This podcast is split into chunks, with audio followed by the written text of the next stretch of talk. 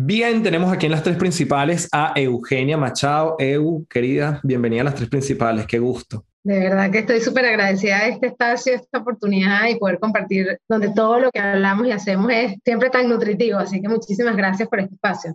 Sí, de verdad que cada vez que conversamos siempre es como un mundo de posibilidades y yo te lo agradezco muchísimo que estés aquí con nosotros y compartiendo con la audiencia todo este tema de fortaleza. Antes de meternos en ese punto, si te parece, nos cuentas brevemente este background de Eugenia y cómo llegas a hablar de fortalezas y dedicarte a esto, inspirar a tanta gente y, ayudar a tanta gente a, encontrarlas, a descubrirlas, a quitar como capas esa cebolla. Cuéntanos allí ese recorrido.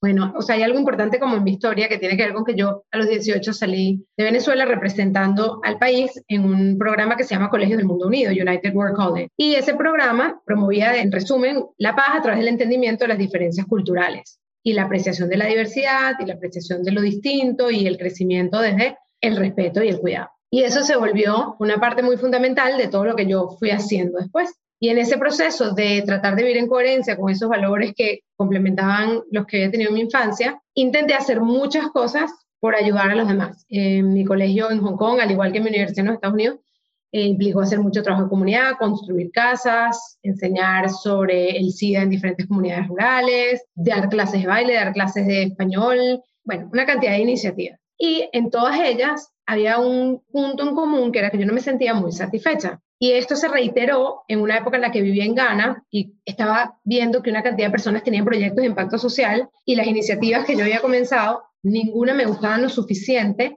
para yo mantenerme de manera sostenida allí. Con esa idea en mente, voy a hacer un proyecto, me gané una beca que se llama Senior Bridge para hacer un proyecto que mezclara mis intereses con mi carrera de psicología y empiezo a trabajar en la promoción de derechos humanos a través del arte, porque yo pensaba que si había bailado toda mi vida, había pintado y a la vez era psicóloga y bióloga, pues yo podía impactar en eso. Y estando entre Swatini y Sudáfrica me doy cuenta de nuevo que no me encantaba, o sea que lo hacía, por supuesto que la aventura me fascinaba, pero no lo veía de manera sostenida. Total es que vuelvo a Venezuela y conozco una persona, Víctor Diabolski, que me mete en un grupo de empresas y me dice, mira Eugenia, nosotros ni siquiera sabemos qué vas a venir a hacer la empresa, pero tenemos valores alineados y nosotros te queremos aquí. Y yo entré sin ni siquiera saber a qué cargo ir. Y me empieza él a hablar de este concepto de las fortalezas. Me regala mi primer libro sobre el tema, y me empieza a hablar de que existe una filosofía donde cada persona tiene características que los hace únicos y especiales, y empiezo lentamente a leer, me hago un test y empiezo a darme cuenta que mis momentos de mayor satisfacción todos están relacionados a que yo había utilizado mis fortalezas y que incluso mis proyectos en Venezuela cuando había vuelto, todos los momentos de felicidad en este grupo de empresas era cuando yo estaba usando la fortaleza. Entonces empiezo a investigar, empiezo a investigar, mi grupo de amigas que eran yo era la que llevaba el área de desarrollo humano, tenía una que llevaba cultura, otra comunicaciones. Empezamos a tener conversaciones y vemos, wow, esto es súper potente, esto hay que hacer algo con este tema. Así que bueno, me voy a un viaje por Marruecos a pensar qué quería hacer y en ese viaje digo, mira, sí, mi fortaleza es ser estratégica, cosa que yo nunca había utilizado para autodescribirme. Y esta fortaleza dice que yo puedo hacer planes y yo quiero una vida con propósito que me emocione, yo voy a crear un plan para que la gente en este grupo en Venezuela, en diferentes territorios, entienda su fortaleza y pueda vivir con esto. Me reuní con una amiga, empezamos a crear toda la estructura y juntas desplegamos este programa que duró dos años y medio por varios territorios en Venezuela y a partir de ahí, pues lo fue haciendo la empresa y luego creé mi propia consultora y ahora lo hago a nivel global y así fue dos cosas. Uno, ¿de qué año estamos hablando cuando te dieron ese primer libro y cómo se llama ese libro? Para empezar a dar recursos por aquí. Buenísimo. Sí, el año fue 2011 y en el 2012 fue que empecé el diseño.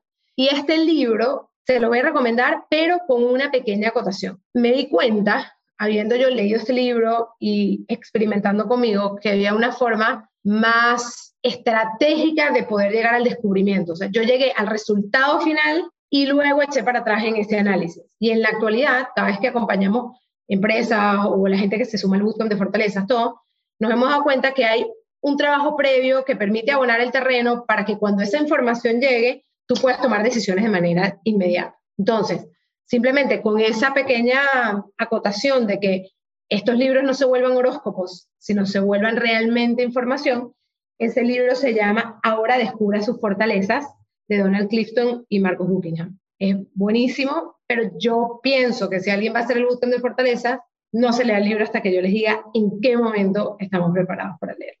Qué bueno que coincidimos con ese libro. Ese libro a mí me lo recomendaron en la universidad, un profesor, yo estudié relaciones industriales, me lo recomendó un profesor, me encantó, hice el test, pero después además fui para atrás y para adelante porque ese libro tiene un previo que se llama Primero rompa todas las reglas, después el segundo ahora descubra su fortaleza y después como pon las fortalezas a trabajar. Es como el tercero de esa serie. Y está bueno que lo digas porque yo siempre además acoto que los libros que fueron como un breakthrough para ti no tienen que ser para todo el mundo. Y que además la manera como uno lo lee, el momento en el que lo lees, y además si estás acompañado con algo como el Bootcamp de Fortalezas, que ya vamos a hablar de eso, que es un producto que ustedes promueven, obviamente me imagino que tiene un acompañamiento mucho más sabroso. O sea, no es solo leerte el libro, sino estar con alguien que lo ha vivido y que lo ha enseñado durante muchos años. Te quería preguntar por esta asociación que tú tienes hoy en día, esta forma de trabajar con otras personas. Yo te veo mucho en la pantalla, en las redes, o sea, tú eres como la cara de Waku en muchos sentidos. Esa división de responsabilidades, de roles, va alineado a tu fortaleza y qué fortalezas te complementan a ti. Buenísima esta pregunta, nadie me había hecho esto hasta este momento, ¿ves? Por eso me gusta hablar contigo. bueno, digamos que, que el equipo desde el primer momento donde yo estuve contemplando hacer Waku, porque la idea la comencé yo, siempre con las personas con las que hablé, hacíamos como una investigación de las fortalezas de las personas, con esta idea de que nosotros nos movemos como equipos holísticos complementarios y no tanto en una repetición de talentos, porque de manera innata vamos a sentir muchísima más afinidad con quienes tienen fortalezas similares, pero la posibilidad de crecimiento viene en el reto y en la complementariedad de algo que no es tan sencillo, pero que es lo que te suma. Entonces, bueno, siempre estuve en ese proceso con las personas iniciales y a largo plazo me quedé con mi socia que se llama Andrea Medina, que tenemos fortalezas muy complementarias. Y en ese proceso de decidir quién hacía qué, no es que estaba tan claro desde el comienzo, porque las fortalezas siempre se combinan con tus intereses, más con tu visión de ti mismo en el futuro, más tu propósito de vida y además con tu conocimiento. Entonces, en el tema de Waku, lo que pasaba es que el know-how inicial lo tenía yo entonces, la decisión de que yo fuera la persona que estaba más frente a cámaras no fue tanto una decisión racional en base a las fortalezas, sino que la comunicación de estos mensajes en ese punto, porque ya estamos alineados todo el equipo, pues lo tenía yo y así comenzó. Entonces, yo soy una persona de fortalezas, en mis primeras fortalezas de pensamiento estratégico y de influencia. Eso quiere decir que yo paso muchísimo tiempo en mi mente, que puedo ver los planes, que puedo diseñar, imaginar el cómo vamos a llegar a algún lugar y en la ejecución, que sí tengo, por ejemplo, soy una persona muy logradora, llega un punto donde me desgasta una repetición. Mi socia, Andrea, es una persona que es muy fuerte en talento de ejecución y en talentos de relaciones interpersonales. Entonces, ella es una persona bastante más gregaria que yo, a pesar de que yo soy una persona extrovertida, ella es una persona que desarrolla a otras personas. Entonces, entre nuestra capacidad de poder desarrollar, yo tengo una visión más estratégica de programas y cómo hacerlo, pero ella si tenemos una pasante, va a ser la persona que va a pensar y entender cómo cada contenido específico para que esa persona crezca. O es una persona que en el trabajo operativo, ella es como la que dirige todas las operaciones de la empresa, es una persona muy organizada, es una persona que le nutre llegar hasta el último detalle de algo que se cierra, cuando ya yo ahí pierdo el interés. Entonces, así nos íbamos complementando, después llegó Shadia, después llegó Sabrina, después Yosimar, y así lo que siempre hago es un mapa de los talentos, en qué somos buenas, qué nos interesa y hacia dónde queremos crecer. Y ha sido ir regulándolo, como cualquier equipo. Tú llegas con una intención, por ejemplo, ahora estamos haciendo un mapa de talentos por una empresa que tiene aquí en España que tiene 50 delegaciones y lo estamos haciendo a nivel empresa completo. Y llega un momento donde hay expectativas que se alinean, ¿no? Porque de repente tú tienes una visión de ti mismo como un gran comunicador pero porque eso ha sido una, un rol relativamente sexy que, que, se ha posicionado y tú te proyectas allí, pero cuando estás contigo no es lo que más te energiza. Entonces, ese desapego entre el ego, entre tu expectativa, tu rol y lo que realmente disfrutas, es un balance y que siento que Andrea y yo hemos manejado muy bien, porque hemos tenido fácil 60 conversaciones de cómo encajar todo en base a nuestras fortalezas, entendiendo que además un emprendimiento, una pyme como somos nosotros, no es una empresa que tiene múltiples roles especializados, sino tú tienes muchos roles a su misma vez. Pero entonces a mí me complementan ejecutores y relaciones interpersonales, sobre todo, el tipo de perfiles que va bien con lo que yo puedo aportar. Genial. Bueno, voy a dar un pasito atrás porque quizás comenzamos hablando de fortalezas, pero me gustaría que me lo definieras. ¿Qué es una fortaleza? Porque esto además tiene años estudiándose, pero no necesariamente es que tenemos años que lo sabemos cada quien de su propia personalidad, ¿no? ¿Qué es una fortaleza? ¿Cómo lo defines tú? Ok, yo creo que para definirlo debemos usar dos palabras, talentos y fortalezas, porque nos va a ayudar a entender y sobre todo si queremos seguir investigando el tema. Y entender a su vez que hay muchas corrientes que explican esto. Entonces les voy a dar como un rango amplio que les permita como encajar toda esta información. O sea, lo primero es entender que la mirada de todo lo que tiene que ver con fortalezas y características positivas de las personas se fundamenta en que para poder vivir en bienestar, para poder florecer, para ser exitoso, para mantenerte involucrado en algo que comienzas, para ser mejor padre, para cualquier rol de mejora donde tú te sostengas y te sientas bien, lo importante es estudiar lo que está bien científicamente. Y ese estudio de lo que está bien es lo que te permite replicarlo para poder repetirlo tradicionalmente tenemos mucha información de aquello que está mal, nuestras enfermedades, psicopatologías, y eso es perfecto porque nos ayuda a sobrevivir, pero en el momento en que tú quieres florecer y crecer, proyectarte y reinventarte, ya no se trata tanto de reparar, sino de proyectar lo bueno que tú tienes. Con esa mirada implica que nosotros tenemos que tener cada vez más información de lo bueno que existe y tenemos que tener distinciones para poder nombrar eso y entender que una persona que se la lleva bien con los demás no siempre es carismática, puede ser desarrolladora, o puede individualizar características, o puede empatizar con emociones, o puede proyectar hacia dónde crecer. Pero todo esto lo hemos metido en ciertas macro categorías que hacen que nosotros no podamos ver, ver a los demás y vernos, entender a nosotros, entender en nosotros cómo está esa división. Entendiendo esto, en esa mentalidad de fortalezas existen diferentes clasificaciones que nos ayudan a entender qué es lo que tenemos bueno para poder utilizar. Bajo la mirada de Gallup y esa corriente, ellos utilizan dos términos, talento y fortaleza. El talento, que en algunos países lo usan como sinónimo de personas, pero en realidad el talento se refiere a una inclinación innata que tenemos para ser buenos en algo. Esa inclinación innata se ve en la infancia, se ve en la manera en que nosotros reaccionamos espontáneamente, en qué cosas aprendemos rápido, en qué nos genera satisfacción. Y esa inclinación innata puede o no ser desarrollada. Cuando a ese talento innato nosotros le sumamos conocimientos, experiencia, repetimos múltiples veces y practicamos, llega a un punto donde se vuelve una parte predecible de tu desempeño. Entonces ya yo sé que, por ejemplo, café, o sea, que tú eres una persona, por lo poco que hemos hablado, que en tu fortaleza de intelectual, yo siempre voy a conseguir una perspectiva profunda y diferente de mis puntos de vista. Eso ya es una fortaleza. Yo no es que voy a hablar contigo y algunas veces me lo das y otras veces no. Es que siempre vamos a ir a un nivel que tiene la característica de la gente con fortalezas intelectuales y de pensamiento. Entonces, sumado a esto, hay otras herramientas como por ejemplo fortaleza del carácter vía o el MBTI o el DISC, etcétera, que lo que nos van mostrando son características de la personalidad que son fortalezas en la actualidad que aunque no sean innatas, hemos desarrollado por nuestras circunstancias de vida, hoy las podemos poner al servicio de nuestra manera de relacionarnos y lograr, y si las utilizamos nos hacen sentir bien. Entonces,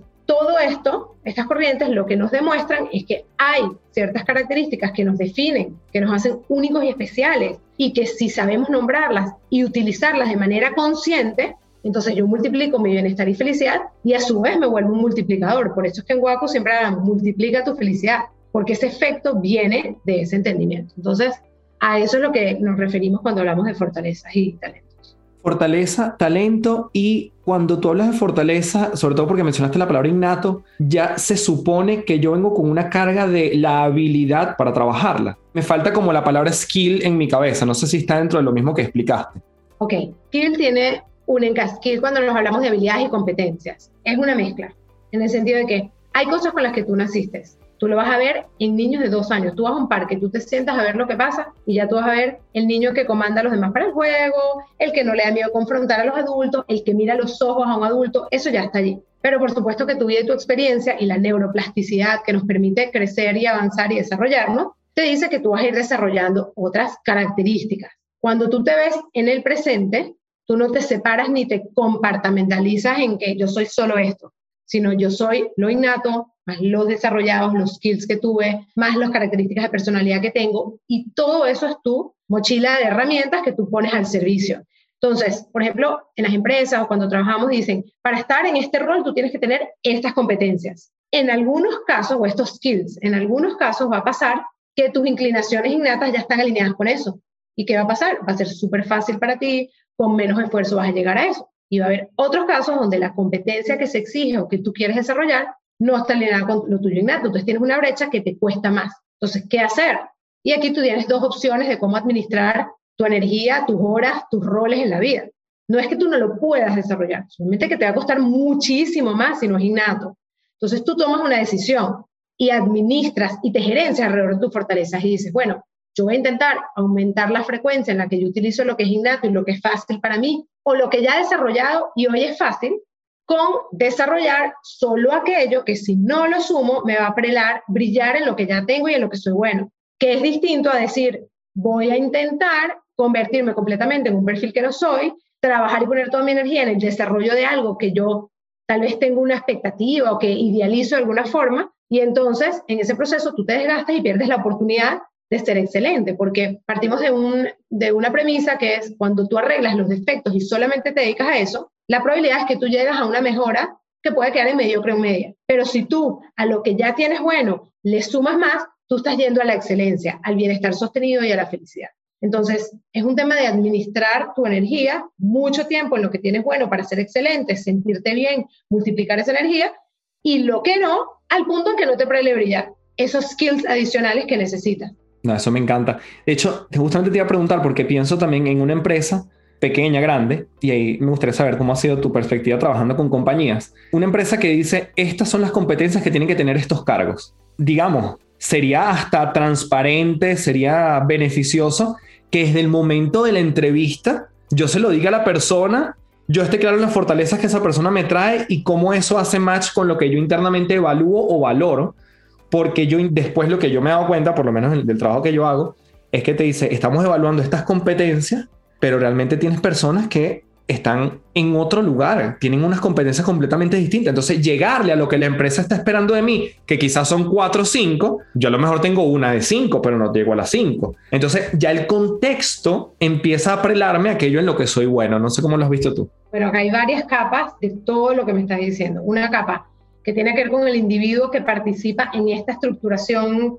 que tenemos tradicional y otra cosa es la mirada de la empresa. Primero el individuo, porque nosotros en Waku trabajamos con empresas, pero trabajamos con personas, con individuos que no tienen nada que ver con una empresa y que se están preparando. Y parte de la importancia de que una persona comprenda sus fortalezas, haga el bootcamp con nosotros, practique su pitch de fortalezas, que es una de las cosas que hacemos en el bootcamp, etcétera, etcétera, es que a ti te permite poder adueñarte de lo que tú realmente puedes aportar y hacer una selección mucho más certera de cómo y en dónde tú te quieres involucrar y qué tipo de preguntas hacer para tú saber si ese es un rol donde serás feliz, ese es un rol donde te sentirás bien y si esa es una empresa que te permite la flexibilidad para lograr objetivos desde tu forma de llegar, ¿no? Entonces, un individuo de por sí se tiene que preparar. Ahora bien, hay diferentes escenarios. Existe la empresa que es más flexible, donde dice, estos cargos tienen este objetivo, pero yo te permito flexibilidad en cómo lo alcanzas. Quiere decir que entonces yo puedo involucrar, tal vez no todas mis fortalezas, tal vez algunas skills complementarios, pero yo puedo transitar este objetivo desde mi talento. Y de esa forma la gente entonces se siente súper bien. Ok, y en esa empresa es mucho más sencillo. Después tiene una empresa que no, que te pone unas cajitas súper estructuradas con modelo de competencias donde te dan el ABCD exacto lo que tú tienes que cumplir y existe esta desalineación. Cuando sucede eso, casi siempre nos encontramos con un par de escenarios. Escenario uno, la empresa dice, wow, ok, esta persona no está alineada, pero no hay otro cargo, vamos a darle proyectos transversales o complementarios que hacen que la persona pueda utilizarlo. No sé, se suma al comité de los cumpleañeros del mes o de los eventos. Entonces, la persona satisface. Alternativa 2, la empresa no tiene esto y debe mover a la persona, debe moverla a un cargo diferente o a reestructurar ese cargo. Y opción 3, no es el lugar para ti para crecer. Entonces, en las empresas nos encontramos los escenarios y las estrategias son distintas como los acompañamos. Pero una de las cosas muy importantes es que las personas que entrevisten se entrenen para poder encontrar esa fortaleza para que en tus manos esté el que tú trataste de hacer el match lo mejor posible, un match que incluya tus valores, propósito de vida y las fortalezas que se requieren para ese cargo como tú lo tienes concebido. Entonces, bueno, hay de todo, o sea, hay empresas con las que estamos reestructurando todos los cargos, hay empresas donde simplemente estamos levantando el mapa y haciéndoles sugerencias para reestructurar, hay empresas que están desechando el modelo de competencias a los que estamos ayudando a migrar a un modelo de fortalezas. Y bueno, es un reto. Lo que yo siento es que al final los directores de empresas, los CEOs, las personas de recursos humanos, mientras más entiendan que una persona que esté en el lugar con su fortaleza, mucho más feliz va a ser, mucho más advocada, por ende más rentable tu negocio, Y por otra parte, los individuos, mientras más entiendan que deben empoderarse sus fortalezas, no importa lo que hagan las empresas, para tú poder encontrar y rediseñar tu vida y dirigirla a la utilización de tu fortaleza, mejor. Entonces, bueno, nos encontramos como todos estos panoramas. Eso está fabuloso, creo que, que da muchas luces también de cuando una persona está en un lugar, nuevamente, puede ser desde un emprendimiento hasta una empresa grande, pero donde dice, aquí no me entienden o aquí no encajo. Bueno, ahí hay dos cosas, ¿no? No conocer en lo que soy bueno y otra cosa es que no esté en el contexto adecuado para explotarlo, ¿no? Y pienso, y lo veo de micro a macro, lo veo desde una familia hasta, por ejemplo, una ciudad. Yo imagino que tú en Barcelona, España, donde estás ahorita, tú sientes que hay una resonancia entre el contexto y cómo tú puedes explotar lo que tú sabes y en lo que eres buena en ese contexto. Y también ahí la gente decide quizás migrar, decide cambiarse de trabajo, porque ahí la fortaleza y el contexto tú has visto una relación una relación importantísima, pero déjame explicarme bien con lo que quiero decir. El contexto sin duda va a tener una influencia en cuán cómo tú te sientes como ser humano expresar quién eres tú. Eso quiere decir, tu familia es flexible o no es flexible, son religiosos o no son religiosos, te permiten ser quién eres o no, la empresa donde tú estás, las creencias. Entonces tú como individuo que se empodera y que quiere trabajar más con sus fortalezas, siempre como cualquier cambio que nosotros queramos implementar, vamos a encontrar cierta resistencia de ese sistema y de ese entorno, siempre. Y aquí la decisión, más que del contexto, es del individuo que decide, ¿sabes qué? Yo he tratado de encajar mucho en este trabajo, ya no lo quiero más. O yo no siento que estoy explotando mis fortalezas y no lo quiero más. O yo siento que puedo ser más feliz, o yo. Y el individuo que decide es el que tiene que aprender a crear un espacio para expresar su fortaleza, ¿no? Entonces, ¿eso qué implica? Implica que tú puedas entender el valor que aportas para que tú puedas argumentarlo. Ejemplo, estás en una empresa donde todo el mundo es competitivo y los que más crecen son competitivos y tú eres armónico y flexible y sientes que no te valoran porque no entras en conflicto, tú debes aprender a explicar a este grupo, sentarlos y decir, ella va, yo no competiré, yo no tengo la necesidad de tener significado, pero por mi capacidad de calmar la energía, aquí estamos pudiendo tener un diálogo y esto es importante. Pero para que alguien pueda verbalizar esto, tiene que prepararse. Entonces, ese contexto sí que puede tener resistencia. Otra cosa, por ejemplo, que yo he visto con los contextos. Cuando yo llegué aquí a Barcelona, que yo estaba con el tema de cómo crear guapo, una de las primeras cosas fue, debo conectarme con consultores, con consultoras, con empresas que ya hagan esto. Y por varias cosas que hice, finalmente me dieron la oportunidad de empezar a trabajar en una consultora parecida a Guapo, digamos, que daba formación y consultoría alrededor de todo.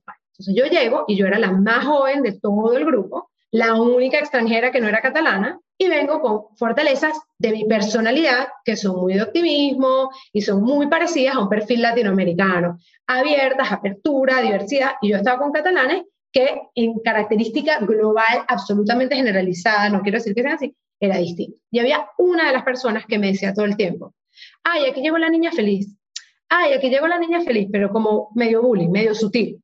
Y yo, mi cabeza, o sea, era, mira, mi fortaleza va a ser que, sea, esta característica que yo tengo, aunque me hacía sentir insegura, yo sé que va a hacer que la gente la va a conectar, va a sentir algo diferente y justamente es el valor agregado que yo tengo, que yo voy a llegar a, que fue mi primer proyecto, la cadena hotelera Palladium, eso es Jarro Café, los mejores hoteles de Ibiza, y llegué yo dudando, ¿la niña feliz?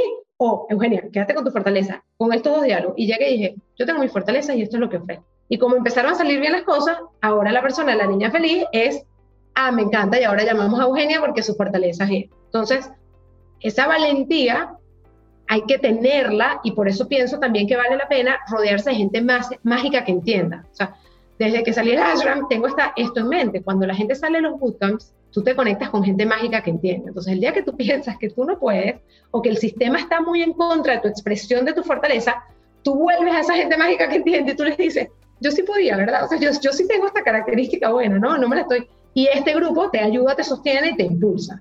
Entonces, sí, sí hay ciertos patrones, sí va a haber resistencia al sistema, pero depende de ti y de lo que tú quieres para tu vida, como cualquier cosa que nosotros luchamos, o como tú, con las cosas que, que has logrado.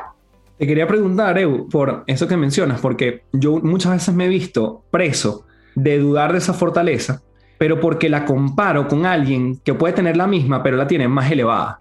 Y entonces digo, no, entonces no la tengo tanto, o no la tengo. Porque no, porque es que si me comparo con esta persona, ¿cómo juega la comparación en la fortaleza? Y no sé si incluso ahí se mezcla con el gran síndrome del impostor que está tan clicheroso y tan mencionado, pero que no, no deja de ser relevante. wow, estás dando un temazo con esto porque, o sea, yo misma sufro con este tema. Yo creo que todos los que tenemos deseos de lograr cosas, como que estamos regulándonos para no hacer esa comparación. Yo creo que aquí hay como varias cosas. Primera es, yo por ejemplo tengo mi mapa de talentos míos. En los momentos donde he dudado de si yo puedo o no puedo, esto mismo que yo le trabajo a la gente en el bootcamp, lo vuelvo a ver y digo, ya va, Eugenia, tú no dejaste de estar contigo porque tú estás dudando, tú sigues siendo la misma persona que superó este evento de tu vida, la muerte de tu papá, lo que pasó, ta, ta, ta, tú estás contigo. Eso me da mucha calma y me ayuda a eso. La segunda es que nuestras fortalezas son un combo, una mezcla, no hay dos personas iguales. O sea, incluso cuando tomas un test, vamos a poner el ejemplo estadístico de Galo. Es algo así como que para que dos personas tengan las mismas cinco fortalezas, es una en 270 mil para que las tenga en el mismo orden, es una en 33 millones, más o menos. para que además esas personas tengan las mismas experiencias de vida, los mismos padres, el mismo contexto, los mismos skills, cero, cero, cero. Entonces, a veces esa narrativa de estos números ayuda a desapegarte, poner en perspectiva y decir qué erróneo, qué injusto esta comparación, porque en realidad yo no puedo comparar una fortaleza de manera purista con la de otra persona, porque son historias y contextos que van sumando por otra parte, justamente porque yo sufro esta sensación de que con frecuencia no me siento como suficiente, o que pudiera ser lo mejor, o que debato en este tema, o, el debate es entre lo que quiero de manera personal y lo que pudiera ofrecer al mundo, y que si soy egoísta o no por querer tiempo para mí y no ofrecer. Bueno, mi socia Andrea, justamente antes de irme ahora a Costa Rica, lo último que está haciendo, me dice, Eugenia, tienes que migrar a Eyes on the Process, no Eyes on the Price, que en Estados Unidos, como yo estudié en Estados Unidos, muy de ojos en la meta. Y yo soy muy de, vamos para allá. Y me dice, William, ojos en el proceso, no en la meta. Y es un pequeño, como una pequeña frase, y yo creo que cualquiera de nosotros puede tratar de conseguir una que sea un ancla de esa idea. Porque yo no, no sé, aquí Carlos, dime tú, o sea, yo no sé qué forma existe de tu poder desapegarte de un comportamiento más allá de, de manera reiterada, estar trabajando, frenando el pensamiento, desarrollando hábitos que te traigan y desarrollando pequeñas anclas. Anclas, por ejemplo, para mí en este momento es esa frase que me regaló mi socia. Anclas en otros momentos fue que yo tenía un dibujo, como un post-it, donde había hecho un círculo grande y dibujé un puntico en el medio. Y lo tenía así al lado de la computadora, del ordenador. Y era, Eugenia, tu punto de vista es mínimo al lado del planeta entero. O sea, entonces, bueno, así, así creo que puede funcionar. No sé cómo haces tú, cómo trabajas esa sensación de comparación o esa situación. No, justamente para mí es detenerme, es detenerme y observarme en cómo estoy pensando, reconocer que esa fortaleza quizás me ha llevado hasta donde estoy en un punto particular de mi vida y que sí he logrado muchas cosas y que hay un contraste, pero voy a lo que tú dices, voy a la historia, voy a, la, a lo individuo realmente que yo digo, mira, ni crecí en la misma ciudad, ni con los mismos papás, y que es injusto que yo haga esa comparación como tú dices, que me encantó, que es purista. O sea, creo que no me saldría lo que tú acabas de decir cuando nos invada el sentido de comparación, ¿no? Porque bueno, porque obviamente, claro, con un despliegue como las redes sociales, la comparación está a la orden del día. Entonces es mucho más fácil tú decir, oye, pero esta persona con la que estudié, mira dónde está y mira dónde estoy yo, eh, stop. De hecho, un ancla es decir stop. Stop porque no estás pensando en algo que te hace sentir como te quieres sentir y yo lo suelo medir por la, contracción emocional que me genera. O sea, si yo me siento contraído emocionalmente, yo sé que hay algo que tengo que darle doble clic. Wow, me encanta esta, lo de este concepto de contracción emocional, me encanta. Y sumando lo que estás diciendo, estoy pensando que otra cosa que por lo menos a mí me ayuda con la comparación es volver a conectarme con el propósito, porque a veces cuando nos conectamos por el estrés, con la comparación, con lo poco importante, estamos enfocados más en los cómo y en cosas que realmente no miden lo que a ti te mueve realmente, que al final es tu propósito. No todo el mundo sabe, y no estoy hablando del propósito superior, pero ese motor. Y si no lo sabes, yo justo lo puse en un post, el penúltimo post que puse era, cuando esté concentrado en lo no importante, ofrece. Porque todo ese proceso de ofrecer y de poner en servicio tus fortalezas y las cosas que te motivan al prójimo, al próximo, que realmente es lo que es para lo que estamos hablando, al final es como que logra muy fácil derribar todo lo demás porque te lo quita. Es como, eso no es lo importante. O sea, para mí lo importante era lograr que las personas se dieran cuenta que son maravillosas como son. Y si son en cinco personas y lo que logré influir en el mundo de cinco personas, eso ya es la razón por la que hago lo que hago. Entonces, cuando me conecto de nuevo con este propósito, ese, ya todas las demás me calma. Y eso lo trato de hacer mucho. Por ejemplo, a veces cuando voy a dar conferencias, me acuerdo la última vez que estuve en India, era tres días de un Happiness Bootcamp para unos 300, no 300, 400 directores de empresas por toda India. y yo estaba súper nerviosa porque, no sé, era mujer y antes se había montado alguien súper bueno y entonces estaba, ya, y Eugenio, o sea, cálmate que tú vienes aquí a ofrecer, puede que la forma se pueda mejorar, tú vas a crecer, la neuroplasticidad existe, tú vas a mejorar, pero concéntrate con tu verdadero foco que es poder ayudar a estas 400 empresas a poder cambiar vidas dentro de su sistema y ese es el motor. Y una vez que hice eso, entré en fluidez, ya, o sea, salió increíble, pero era porque me conecté con lo importante, el propósito. Y tiene que ver con esa narrativa que tú te estabas contando, al final cambiaste una historia por otra, o sea, porque eso estaba, solo estaba navegando en tu cabeza finalmente, que es lo interesante de esto. te quería preguntar, ¿hay tal cosa como una falsa fortaleza? O sea, que yo crea que soy bueno en algo que no soy. Yo pienso que sí, pero me parece súper delicado dar una respuesta absoluta a esto que acabas de decir, en el sentido de que nosotros creo que nos va a ayudar a crecer, contrastar con el exterior, cosa que estamos ahora diciendo que tiene su aspecto negativo, que es la comparación que te disminuye, ¿cierto? En su lado positivo, ese contraste con lo exterior te puede ayudar a validar o no las hipótesis que tú tienes sobre ti. Entonces, tú puedes tener una creencia de que eres tremendo comunicador y de repente en el contraste con los demás, los demás te dicen, oye, mira, tú vas a dar este mensaje tú te sientes increíble, pero en realidad la gente quedó desmoralizada con tu forma de transmitir. Entonces, en ese proceso de ir regulando, sí puede existir una falsa percepción de que tú tienes algo como una fortaleza, pero tampoco quiere decir que el feedback que tú recibas del exterior tú lo tienes que tomar como absoluto y verdadero. Entonces, sí creo que hay que validar, sí creo que podemos tener falsas creencias de quiénes somos, sí creo que hay que buscar contraste, opinión, input y luego pasarlo por tu filtro de tu propia verdad y lo que tú quieres ser y cuál es, qué va alineado contigo, porque de repente la desmoralización en tu conversación, para ti que quieres, no sé, desarrollar la vacuna del COVID, no es relevante porque no sueñas con ser líder, entonces tú no tienes por qué crecer en un área donde otra persona te contraste.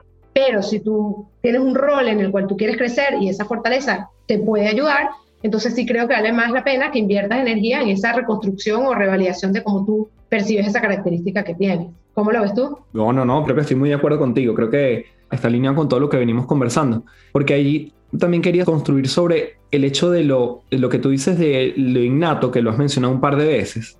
Si yo traigo esa fortaleza innata, ¿yo la puedo perder por no practicarla? ¿O siempre tengo por ser innata la capacidad o la posibilidad de recuperarla? Yo te diría, y no tengo tanto estudio científico detrás de esta declaración, pero yo te diría que eso no se pierde. Lo que te puede pasar es que tengas que ponerle mucho más conocimiento, o te puede pasar que de repente hoy alguien que no lo tiene de manera innata, pero que ha invertido más tiempo en desarrollo, hoy lo tenga más desarrollado que tú.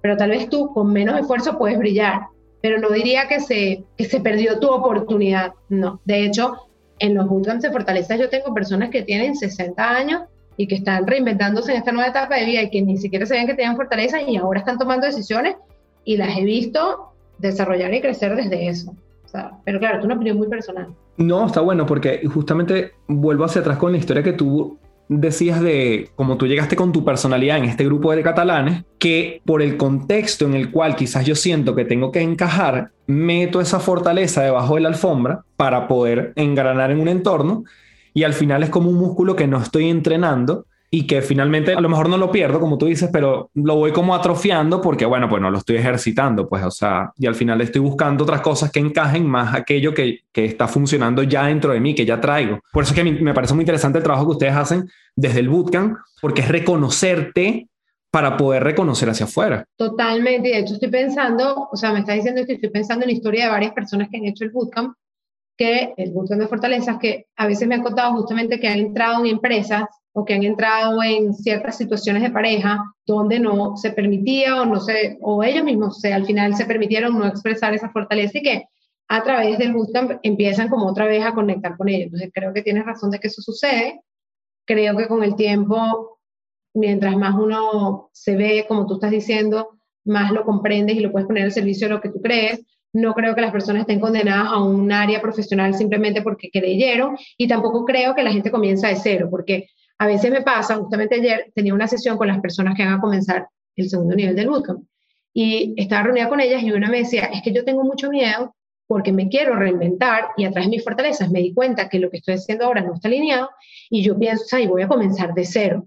Y le digo, no, no, nadie comienza de cero. Tú no comienzas de cero. Tú comienzas con tu experiencia, con lo que aprendiste, con lo que te equivocaste que te enseñó, con tu capacidad de raciocinio, tus valores, tu capacidad de responder, tu agilidad, tu sabiduría en el proceso de un cambio. Entonces, creo que nunca es tarde jamás para redireccionar. Y para volver a sacar a flote lo que ya de manera innata ya veníamos. Yo lo digo porque yo, por ejemplo, de cosas quizás muy tontas, pero yo me acuerdo que de pequeño yo dibujaba muy bien. Pero después en algún momento, ¿sabes? Además el sistema educativo en algún punto ya no te hace pintar tanto. Y yo eso más nunca lo desarrollé. Entonces me hace pensar en cualquier persona que estaba allí pero que por X o Y razón ya más nunca entrenó ese músculo y bueno, está allí, pero está perenne. Yo, yo sí creo que está como en, una cajita en nuestro cerebro que eh, eventualmente cuando lo decíamos pueda salir y quizás un test o el bootcamp de fortaleza es una buena manera como de volverlo a traer a flote y reconocerlo, que creo que eso es lo que estamos conversando. Totalmente. Y también llegará un punto donde dependiendo de tus intereses también tú decides qué quieres potenciar o qué no. O sea, de repente tu talento innato del dibujo con respecto a las metas que tengas en este momento, tú dices, oye, mira, no siento que este es el área donde quiero más desarrollarme porque no está tan al servicio de mi meta actual. Entonces también existe ese proceso de, de ir decidiendo qué es más coherente y qué puedes poner al servicio de lo que tú quieres lograr en ese punto. Eu, te quería preguntar, desde esa primera vez que hiciste el test hasta hoy, ¿tus fortalezas son las mismas? ¿Pueden migrar? ¿Pueden cambiar? ¿Pueden cambiar los niveles de la misma fortaleza? ¿Cómo es la fortaleza en el tiempo? Vale. Dependiendo de cuál. O sea, si estamos hablando de las innatas, lo que puede variar es el nivel de desarrollo o tu capacidad de poder ponerla al servicio de algo, utilizarla de manera intencional, tu capacidad de poder ponerla a funcionar en diferentes tipos de retos. Entonces lo que varía es tu nivel de dominio o desarrollo de ese talento innato, ¿sí? Si tú te haces un test, lo que puede pasar es que cambien un poquito de orden en el resultado, porque estos tests al final tienen un componente subjetivo y tal vez son centésimas lo que te varían pero la tendencia tiende a estar muy, muy marcada. En otros test que existen, que lo que te es tus fortalezas de la personalidad, que no te están hablando de lo innato, sino lo que hoy tienes desarrollado en tu personalidad, esas tienden a variar más. Pero con el tiempo empieza a haber una tendencia. Pero vamos a suponer que, no sé, viviste una ruptura muy fuerte, este, amorosa, te hicieron daño, entonces en la actualidad tal vez tu capacidad de perdonar o tu capacidad de amar y ser amado ha disminuido en tu forma normal porque estás viviendo esa situación. Eso varía. Las innatas no varían, lo que varía es su expresión, pero esta sí. O tú decides, oye, ¿sabes qué? Yo quiero ser un mejor líder y yo siento que tengo que crecer en la amabilidad. O sea, es algo que yo tengo porque estoy muy enfocado en mí, yo quiero crecer esa líder. Eso va a cambiar. Lo que sí va a pasar es que va a llegar un punto donde hay unas tendencias a personalidad y que los diferentes test, herramientas, autoobservación, feedback que recibe, ya te hablan de una tendencia muy marcada, no importa la palabra que te den. Entonces, lo que está ahí, en una reunión que tuve con Tal Ben Shahar, que es un profesor de Harvard, que tuvimos reuniones para esto, él lo que me decía es, llega un punto donde simplemente esa tendencia está muy marcada y llámalo como tú quieras llamarlo, ya tú sabes que eso está allí, que te hace sentir bien y que eso tú lo puedes poner al servicio de lo que tú quieras. Entonces sí que puede variar, pero con el tiempo se van consolidando. Obviamente me vino a mi cabeza preguntarte por ese encuentro con tal Ben Shahar, que lo admiro profundamente, pero te quería preguntar acerca de la manera como nosotros podemos vincularnos con el creernos esa fortaleza. Porque qué interesante que a mí me salga algo en un test que yo no me creo. ¿Te ha pasado? No solo a ti, sino a la gente con la que trabaja. Sí, sí, sí, sí. Me pasa en, en los bootcamps y eso viene de muchas cosas. O sea, viene o porque algo que es positivo siempre fue juzgado o porque eso positivo que tú tienes lo vivías desde su sombra, es decir, no lo gestionabas de manera adecuada. Ejemplo, una persona prudente en luz, en su lado positivo, una persona que te ayuda a tomar mejores decisiones, ayuda a entender qué puede salir mal, por ende generar más confianza cuando decide, pero en sombra es percibido como una persona como una nube gris, que te baja los ánimos. Entonces, a veces, en el autoconcepto, algo que tú te jugabas siempre y te criticaste, resulta que es un superpoder mal gestionado. Pero bueno, el tema es que sí, hay, una parte de las creencias. Entonces, ¿cómo se relaciona eso? Hay una primera parte que por eso pienso, cuando les dije al comienzo, que el libro no se lo lean, o sea, que mi recomendación es hagan algo como el botón de fortaleza y luego tomen el test. Porque lo primero que siempre hacemos es ayudar a que la gente explore diferentes áreas de su vida y recopile mucha información y evidencia de todo lo bueno que tienen, sin ningún test que les pone un horóscopo. Aquí tú agarras mucha evidencia. Después le pones palabras. ¿Qué va a pasar? Que incluso cuando recoges esta evidencia, estas personas puede que no vean algo que les sale cuando estamos en ese punto del mundo. Entonces ahora viene la siguiente parte, que es, vamos a buscar conversaciones con otras personas. Esto también lo hacemos en el Bootcamp. Network por fortaleza. Unimos a la gente y vas a entrevistar y conversar con otras personas con las mismas fortalezas y tú le vas a preguntar, ¿qué has logrado en el pasado gracias a ella? ¿Qué es lo que se puede lograr con esto? ¿De qué te sirve y cómo se expresa? ¿Cómo se expresa puede ser hasta algo como que todos los logradores hacen esquemas que pueden tachar, cuadritos para poder tachar. Entonces, en esa conversación, lo que tú haces es que le empiezas a abrir como la ventana de Johari más información de cosas que ellos sí tienden a hacer, pero que no la estaban viendo. Y después existe todo un trabajo, que esto sí ya lo hacemos en el nivel 2, que es tienes que revisar tus creencias potenciadoras y tus limitantes globales, no necesariamente ligadas a tu fortaleza, porque mientras más te apalanques de tu potenciadora, más tú te permitirás empoderarte de lo bueno que tienes. Pero siempre me pasa que la gente logra desmontarlo, o sea, como que van a llegar. Es interesante, eso pasa siempre.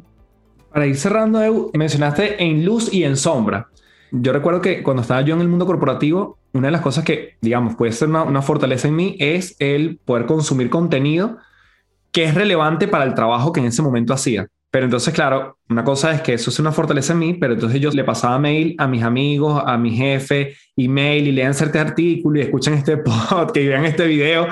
Y ya mi jefe un día me dijo, Carlos, vale, bájale dos. O sea, bien, pero nos tienes invadido esto. Y no eran cadenas, son cosas que genuinamente a mí sentía que le podían servir a todo el grupo.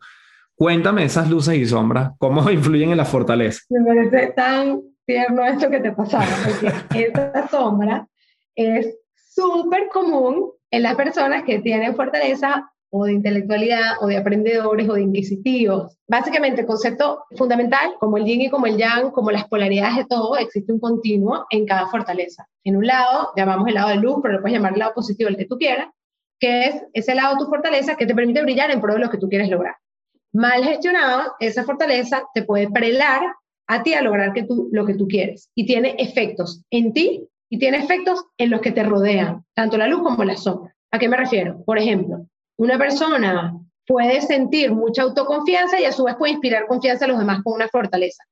O una persona puede generarse muchísima ansiedad a sí mismo y a su vez hacer que los otros se sientan desmotivados. Ejemplo, una persona maximizadora, o sea, o que busca la excelencia, la mejora continua, en sombra tiene la sombra consigo mismo que es nunca suficiente, tiene mucha ansiedad porque siempre ve todo lo que pudiera salir mejor, revisan todo cinco veces, todo lo que entregan en su mente está deficiente y es un efecto de ellos, una sombra para ellos.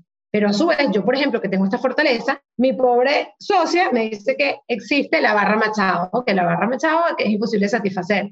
Entonces, cuando yo entro en sombra y estoy con la barra machado, yo no solamente estoy ansiosa yo, sino que le genero a ella una ansiedad de como que, wow, muy difícil seguir el liderazgo de Eugenia porque está. Entonces, todos tenemos eso, lo que te pasa a ti. En sombra, ¿qué puede pasar? La gente dice, es que no me interesa, o Carlos es demasiado sabiondo, o Carlos tiene todas estas palabras súper complejas porque siempre se le tiene que dar del más inteligente. Y en luz es más bien, wow, qué bien, Carlos es una persona que tiene toda esta información, podemos generar confianza, le va a encantar investigar lo nuevo, hay que ayudarlo con esto, nos va a dar una buena opinión porque se lo investigó, es confiable por este tema. Entonces, eso cuando estamos en la búsqueda de fortaleza, eso se, nosotros le enseñamos como a regularlo para que tú te mantengas en esa luz y apliques estrategias que te ayuden a mantenerte en luz.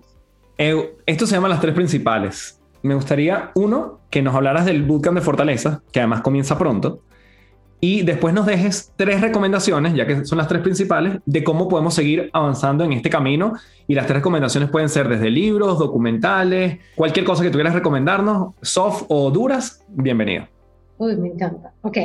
Entonces, lo primero, el bootcamp. El bootcamp de fortalezas comienza, el próximo comienza el 6 de julio. Y tienen, por Carlos aquí, tienen su cupón que se va a llamar 20 café. O sea, ustedes si se quieren inscribir, ponen 20 café y ahí tienen su 20% de descuento que les viene a través de Carlos para su comunidad. Ahí se los vamos a dejar en la descripción del episodio, ese cupón, el número, para que la gente que escuchó este episodio tenga su beneficio en, el bootcamp. Buenísimo. Buenísimo. Y, simplemente para alinear expectativas, lo que es es un entrenamiento de tres semanas que tiene como objetivo que tú comprendas cuáles son tus fortalezas, entiendas tu reporte, entiendas muy bien y aprendas a utilizarlas de manera consciente. Eso implica sesiones en vivo y también en diferido, acceso a coaches y psicólogos durante las tres semanas, un network, te vamos a conectar con todas las personas con las que compartes fortalezas y un buzón como un podcast privado durante todo ese tiempo y sales con tu reporte. Ok, entonces eso para las personas que quieran simplemente me contactan. Ahora, las tres principales.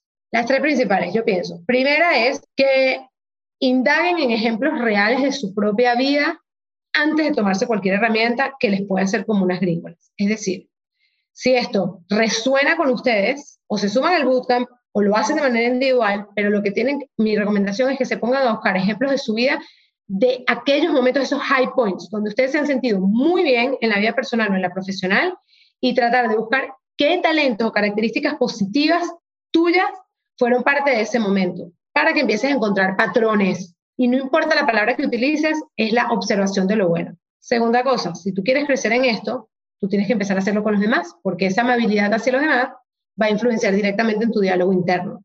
Entonces, mi recomendación es que ahora empieces a tratar de ver lo bueno que tienen los demás, incluso a quien te desespera. Que esta persona te parece súper atorada, veloz, imprudente. Observa y piensa, ¿qué puede ser lo bueno de esto? Ejemplo, esta persona lo bueno que tiene es que nunca se va a quedar en una idea, esta persona va a ejecutar. ¡Wow! Porque lleva la acción. Hacer esto con las películas de Netflix, hacer esto con tu vecino, hacer esto y empezar a ver el mundo así, porque tú mismo vas a ver que la gente es increíble, o sea, que el mundo está lleno de cosas buenas, entonces lo ves en otro y lo ves en ti. Y la tercera, pienso que es súper importante, es que en personas que tú veas que van teniendo maneras de proceder similares a las tuyas, que tú tengas conversaciones con la pregunta de ¿de qué te sirve esto y qué has logrado gracias a él? Para que tú puedas entender la dimensión de tu superpoder. Oye, Carlos, el que tú leas tanto, el que tú te encante obtener información, cuéntame de qué te sirve y qué has logrado gracias a él. Porque eso lo que va a hacer es que te va dar un espejo de cuán poderoso puede ser lo que tú tienes. Y eso te va a ayudar a afinarlo y poner al servicio de los demás. Entonces, yo creo que yo haría esas tres cosas. Maravilloso. Te mando un abrazo desde Santiago hasta Barcelona, Edu. Gracias por quedarte hasta aquí y por tu generosidad en cada uno de tus conocimientos y sabiduría milenaria. Te mando un abrazote, cuídate mucho. Gracias a ti y a todos los que nos escucharon. De verdad, eh, tremenda oportunidad. Que tengan un bonito día y cuenten conmigo y con todo el equipo de Guapo.